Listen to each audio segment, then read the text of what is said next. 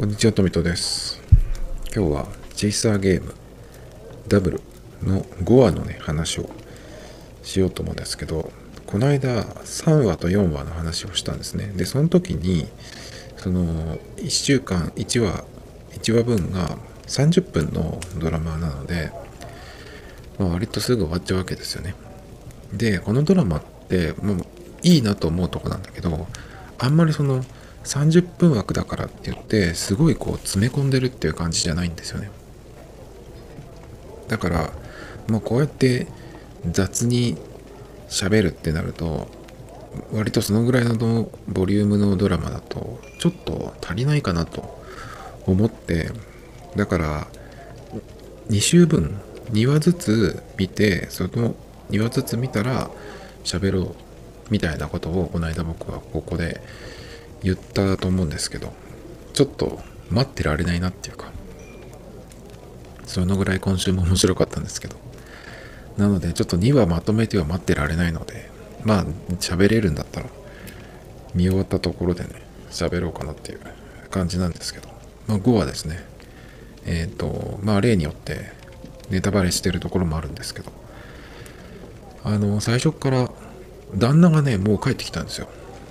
4話の最後は、えっ、と、ゆっかと、ゆっかってまた言っちゃうね、菅井さんと、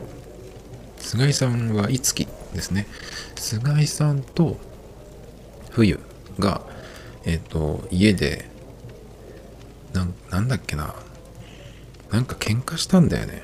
あの、菅井さんが、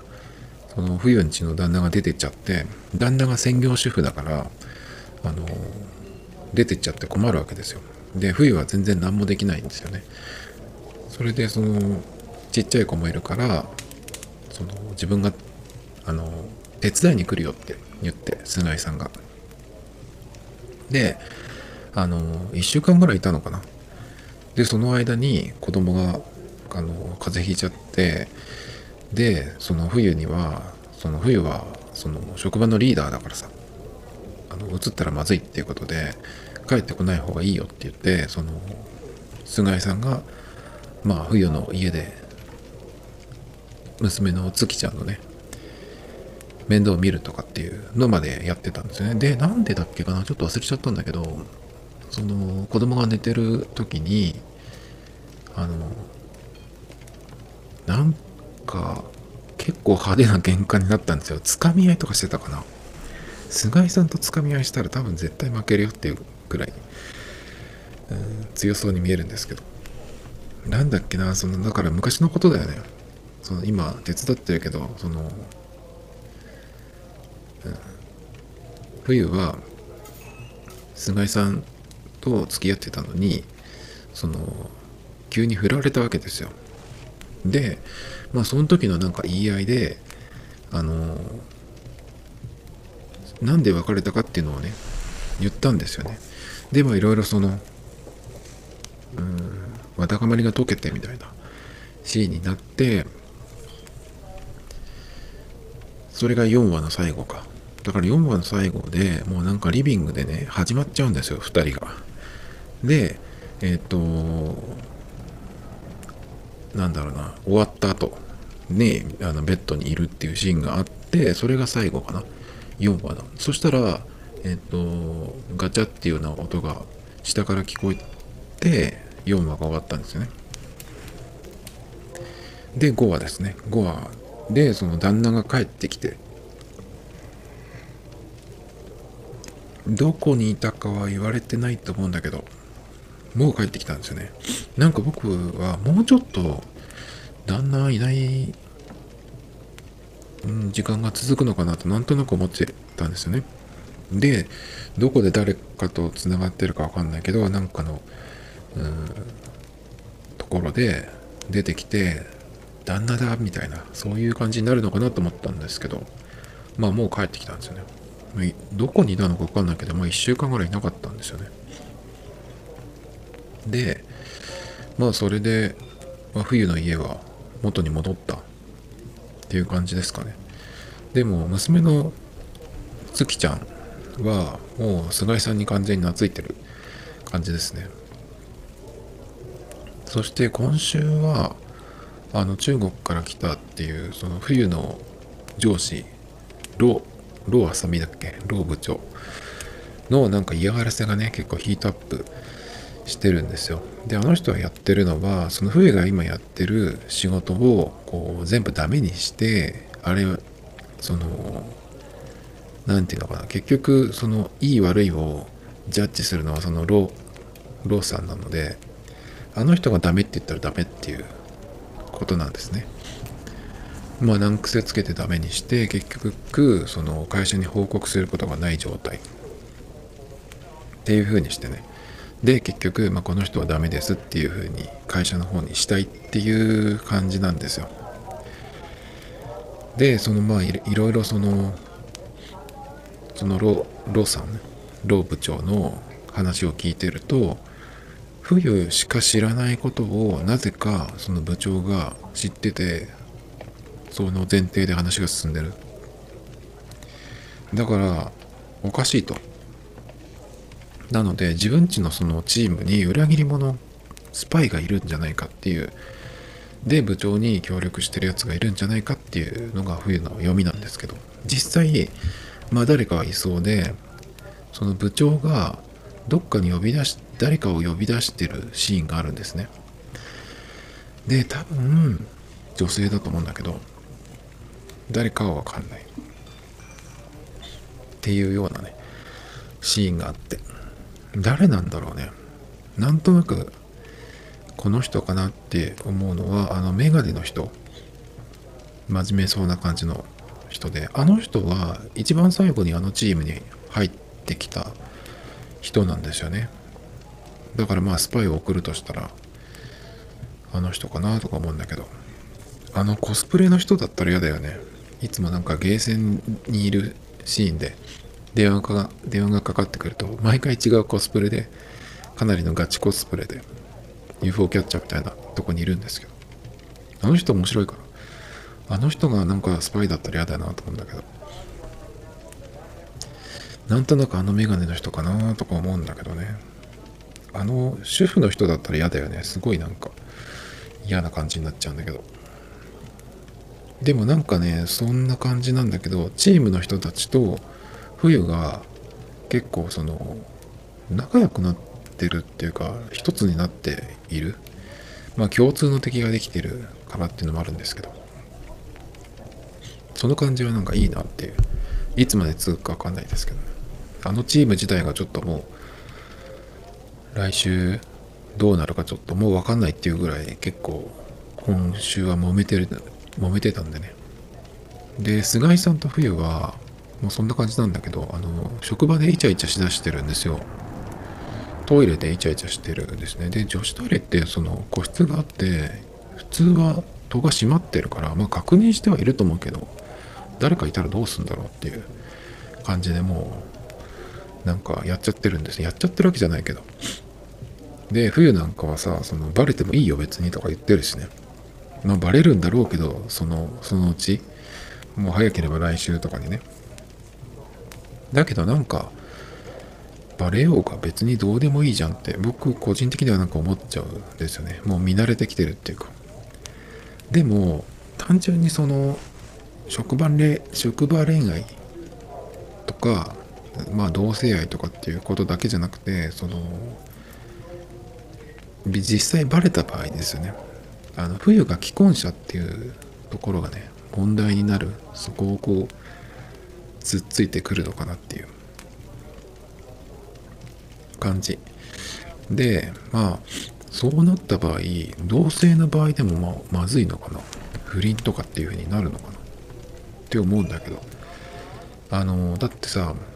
男女の不倫と違ってさ同性女性同士の場合って絶対子供できないからさ何にしようが。だから別に良くないと思っちゃうんだけど。っていうことを考えてた時に去年僕このポッドキャストで不倫のことをなんか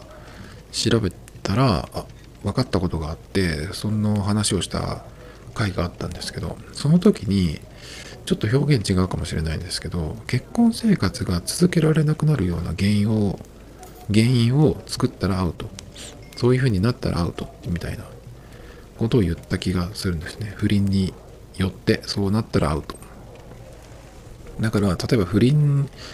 してももともとそこの夫婦関係が破綻しているんだったらその不倫動向じゃないからえっ、となんか裁判とかになっても大丈夫っていうかみたいなね話をしたと思うんですよね。だからまあ旦那さんが菅井さんを訴えることができちゃうんだけど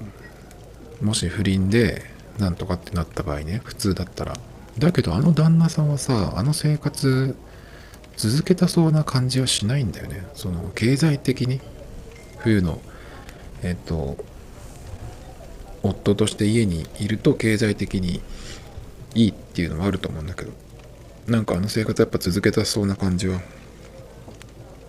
しないじゃないですか。家出してるしね。だからなんかどうどうなんだろう。そういう話になってくのかな。不倫っていう風になってくるのかこっから先。あと同性愛っていうことで騒ぐ感じになるのかな。ちょっとわかんないけど。どうなんですかね。あとなんかその冬の切り替わりがすごいうまいですよね。あの何でしたっけ名前忘れちゃったけど中村さんだ。中村ゆりかさんね。あの人のなんかそのこうきつめの感じからちょっとその菅井さんと一緒にいる時のふにゃってなる感じ？急に変わるとかじゃなくてなんか段階があるあるんだけど。すごいなんかそういうのが上手ですよねあの人。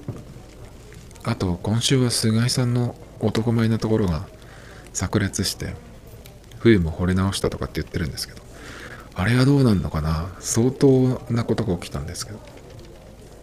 そんなことするって。まあだけど菅井さん的には許さんっていう感じだと思うんですけどね。どうなんのかな？ちょっとねこっから先でこれからそのまあ2人のことがまあバレるっていうのもあるしなんかでもあの会社の人たちも、まあ、最初はびっくりするかもしれないけどあの大丈夫なんじゃない？なんかあそこの人たちだったら。っていう気がするけどその同性愛っていうことに関してはね。だってさなんなら冬がその今の菅井さんたちの会社に来たのだって菅井さんに会うためでしょ。そのなんかたまたまその見つけてっていうのがあって今のその会社に入ってで偉くな偉くなってっていうかまあその出世してさ任されるぐらいになってで日本のこの会社とやりたいっていうのを自分で、うん、提案して今そこの会社に来てるわけなんですよね。だからそれを知ってさそこまでしてさ菅井さんに会いに来たっていうのを知ったらさあのなんか BL の好きなさっき言ったコスプレの人とかなんかもなんかそういう話好きそうじゃない？なんか盛り上がるんじゃないって気がするんだけど。なんかそんな気がしちゃってるんですけどね。あとなんかあそこの会社社内？中国の方とかと揉めたりとかしてもなんか菅井さんと冬だったら何があっても大丈夫そうな気がするんですけどね。強そうじゃんあの人たち。だから何も心配してないんですけど。2人の関係がなんかバレそうだっていうのもあるしそれからあと。何でしたっけ？まあ不倫だって言われた時のこととかもそうだけど。不倫不倫って言われてもさあのまあ旦那のあれも家出してるっていうのもあるし娘が菅井さんに懐いてるっていうのもあるしさ。全然問題ないんじゃないっていうか気がするんだけど。そんな感じの5話だったんですけど来週はねうんとあの菅井さんの友達の男友達のえっ、ー、と人。フリーライターの人ですね。あの人がそのロー部長と会ってる。でなんか何回聞いても聞き直しても聞き取れないんだけどなんとかはなんとかでいいですかみたいな全然このこれじゃ話わかんないんだけど。給給料の話じゃないと思うんだけどな。なんか言ってたそんな話を。あれは何なんだろうね。でそうちょっと思ったんだけど、うんと、その部長老部長の方に誰がついてるのか分かんないけどそれがその菅井さんとか冬のいるチームの人だったとするじゃないですか。だけどさその人をこっち側に寝返らせればあの老部長を失脚させるとかさできそうな気がするんだけど。二重スパイみたいな。僕この間映画をいろいろ見た話をした時に二重スパイの話の映画2本見たんですけど。なんかそんなやつありそうだなと。あったらそれはそれで面白そうだなって感じがするんですけど。まあ楽しみですねまあ僕は火曜日にならないと見れないんであれですけどねそんな感じで、まあ、5話でしたね。で、菅井さんといえば、桜坂の人だったわけですけど、桜坂の、えっ、ー、と、1期生の小林さんの卒コンがあったんですよね。卒業もされたんですよ。1月31日と2月1日に、えっ、ー、と、卒業ライブがあって、もう終わったんですけど、僕ライブとか曲とか全然興味がいかないんですね。でもなんかやっぱ、どういうふうにやるのかなとかって思ってて、えー、ちょっとこう、さらっと、いろいろちょっと見たり調べたりしたんですけど、瀬戸りとかがさ、あのー、なんかいろんな演出とか全部じゃないけど、ちょこっと見ただけでもなんか、さすがって感じでしたね。あのー、最初にジャマイカビールっていう、2日目 ?2 日目の最初だったかな？ジャマイカビールっていうなんかファンの人には偉い、あの、人気のユニット曲だっけ？小林さんと藤吉さんと遠藤さんかの3人がやる曲なんですけどそれでスタートっていうの、ね、結構面白いなと思ってなんかやっぱあれで見てると遠藤さんすごいいいなと思うんだけどあの人選抜にいればいいのにね。絶対かっこいいじゃないですか。それとね、えっ、ー、と、危なっかしい計画っていう契約の時の曲で、小林さんが、その、欅の時に、その曲やるときは、アンコールの時か、本編最後か、まあ、アンコールかな？かなり最後の方でやるっていうのが、えっ、ー、と、定番の曲だったんですけど、そのね、最初の時、最初のところ、イントロのところで、小林さんがその、お客さんを煽るやつがあるんですけど、あのすごいいいんですよ。小林優衣煽りとかで検索すると絶対出てくると思うんですけど素晴らしくかっこよくてそれが。よくそのどこの坂道グループでもその煽りって言って何て言うのこうまだまだ声出せるだろうみたいなさそういうようなやつをみんながこう一言ずつ言っていくのがあるんですけど煽りっていうのはあれです間違あのあれのことを煽りって言うんですけど他のアイドルの人たちがやってるのは煽りとは言わないレベルだと思うんですよね。素晴らしいっすあれ小林さんのやつだからそれ最後に見たいなと思ってたんですけどやってくれてだけどねこれ面白いのはその最後じゃないんですこの曲やったのが。えっ、ー、とね真ん中辺真ん中よりちょっと前ぐらいの中盤前半の終わりぐらいな感じでやったんですよ。なんかこれをここに持ってくるっていうのはさすがだなと思って。だからなんとなくさその今今までの例で言うとまあ1日目にやれなかったからまあ2日目やるんじゃないのかなと思って2日目の最後にそれでやってパッて終わるのかなとか思ってたらそうじゃないんですよね。それがなんかうん。その選曲瀬戸り小林さんがきっとアイデア出したんじゃないかなと思うんだけど素晴らしいよねそのなんかセンスというかバランス感覚っていうか。そのだから煽り自体もやっぱり久々に聞いたらやっぱりすごい良かったんですけど。あれ桜になってから全然やってなかったですねああいうのって確か。だから最後にや聞きたいなって僕ぐらいのレベルの人でも思ったようなやつをこうやってくれるっていうサービス精神もあるんだけどと同時にそれを最後にやっちゃうとなんかやっぱりその欅の時の感じになっちゃう。っていうのもあるんじゃないかなと思って。だからそうじゃなくて真ん中でやってそれはそれでしっかり消化するっていうかね。っていう感じでしたね。であと僕が見た曲の中ですごい印象的だったのが桜月ですね。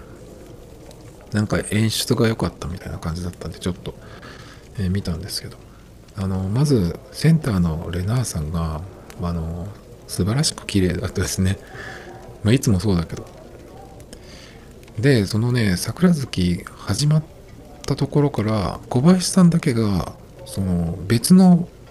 場所に行って一人でずっと踊ってるんですよ。でレナーさんと向かい合って踊るっていうのあ場面もあったりとかしてとにかくさあの小林さんだけは違うところで一人で踊ってるんですね。であれ最後のサビに行く前ぐらいかなのところで小林さんがなんかふって消えるんですよ。あのなんかその一人で踊ってるところで後ろ向いてあれどういう風に見せてんのかな照明となんかのあのかんあのなんていうのやり方かなわかんないけど小林さんがパッて消えるんですね。いなくなるんですよね。でその後にその残ってるメンバーであの普通にというかあの最後のサビをやって曲を終わらせて、まあ、いつも通りこうレナーさんがどっかにどっかに行っちゃっていう言い方は変ですけどそのいなくなってくっていう終わり方なんですけど小林さんがねその曲の最後に行くまでに降って消えるいなくなるっていうねあれなんかすごいドラマチックというかすっごい良かったですねあれはなんか誰が考えたのかまあ誰が誰が考えてもいいですけどすごいなんかそれはねうん良かったですね舞台を見てるみたいな感じでだから前編そういう感じだったんだろうねきっとあのライブあの藤吉さんとのスタートオーバーのところでもなんか、うん、そういう藤吉さんとの絡みみたいなシーンがねいつもと違うやつがあったみたいですけど。でもね僕あの「スタートオーバー」っていう曲の良さが全然今未だに分かんないんですけどあの曲でなんかちょっとこう去年跳ねたみたいな風に言われてるんですけどそんなに特別いい曲かなとかって思うんですけどそれぞれの曲の良さとあると思うんだけどちょっと僕は全く分かんないですね。やっぱりそれはいいとして小林さんのそのサービス精神というかセンスセンスがいいっていつも言われるけどこのセンスがいいっていうことをそのただ言うだけでさ僕もそうなんですけどどうセンスがいいのかっていうことも説明できないっていうのはなんかすごい残念ですよね。そのセンスが。でさっきその言ったえっ、と危なっかしい計画っていうね欅の時のラストにやってた曲をその前半の終わりらへんでやったって言ったんですけど結局その欅の時の曲も数曲やったんですけどやっぱりねその一期生だからさ欅の曲をやるやって、えー卒業するってメンバーも今までいたわけなんですよね。だけど特になんか小林さんはそのそういうのを見たいっていうお客さんの期待にもちょっと応えつつだけど桜坂として自分のその最後のステージを終えたっていう感じ？その構成というかさ、まあ、いろんな演出とかいろんな人のアイデアなんだろうけどなんかそれがね素晴らしかったですね。なんかこれからもよろしくっていう感じ？桜坂っての小林さんとして終えてみんなにこう後輩の残ってる人たちにこうバトン渡して去っていくみたいなさ。素晴らしかったですねなんかそれが。であとねあの YouTube に上がってるんですけどそのお客さんライブの時のお客さんたちが物販のところにいる、えーところですね。まだその会場前会場の中に入れるようになる前の時間に小林さんがピンクのパンダの着ぐるみを着てそのお客さんたちがいるところにこううろうろしに行くっていうのがその桜坂チャンネルで出てるんですけど。なんかねそれ Twitter とかに上がってたんですよ。その YouTube に出る前。ピンクのパンダがなんかうろうろしてなんか踊ったりしてるとかって絶対ユイポンだろうって結構気づいてる人まあほぼだと思うんですけど。でまあその動画が上がっててやっぱり小林さんだったんですけどなんかねそのその何て言うの遊び心もいいなと思うんですけどもちろん。そのねお客さんたちのマナーの良さがねすごいなと思ってみんなすごい気づいててなんだったら結構あの近くに行ってるんですよ。握手してたりしてたかな。人によっては。まあ完全にみんな気づいてるっていう感じなんだけどその写真とかは撮ってたけどなんだろうな。その見守ってて騒がないっていうかさそれできるのすごいなと思ったんですけど。あと小林さんをこの卒業のところまで見てて思ったんですけどあのかっこいい人なんです。とにかく。だけどねあの小林さんってかっこつけてないなっていうのに気がつきまして。かっこいいんだけどかっこつけてない。自分をこうこういう風に見せようみたいなそう何て言うのかな。もちろんカメラの前とかステージの上ではねこうかっこよく見せようというかそれは当たり前なんだけどそういういろいろやるやるわけですけどそうじゃなくて普段の時になんかかっこつけてないなこの人って。だけどかっこいいっていうね。そのかっこいいキャラみたいなことをやりだすとあの周りが合わせてそのキャラが成立するっていうことがよくあると思うんですけどかっこいいキャラではないんですねこの人って。普通にしてて何だったらなんかあの普段の時って低血圧みたいなさそういう感じで別にテンション高いわけでもないしだけどそのかっこつけてツンツンしてるみたいな感じでも全然ないしねなんなら喋れば優しい感じの人だしさそういうところが違うなと思って Tomato Times Podcast. This program was broadcasted from Spotify.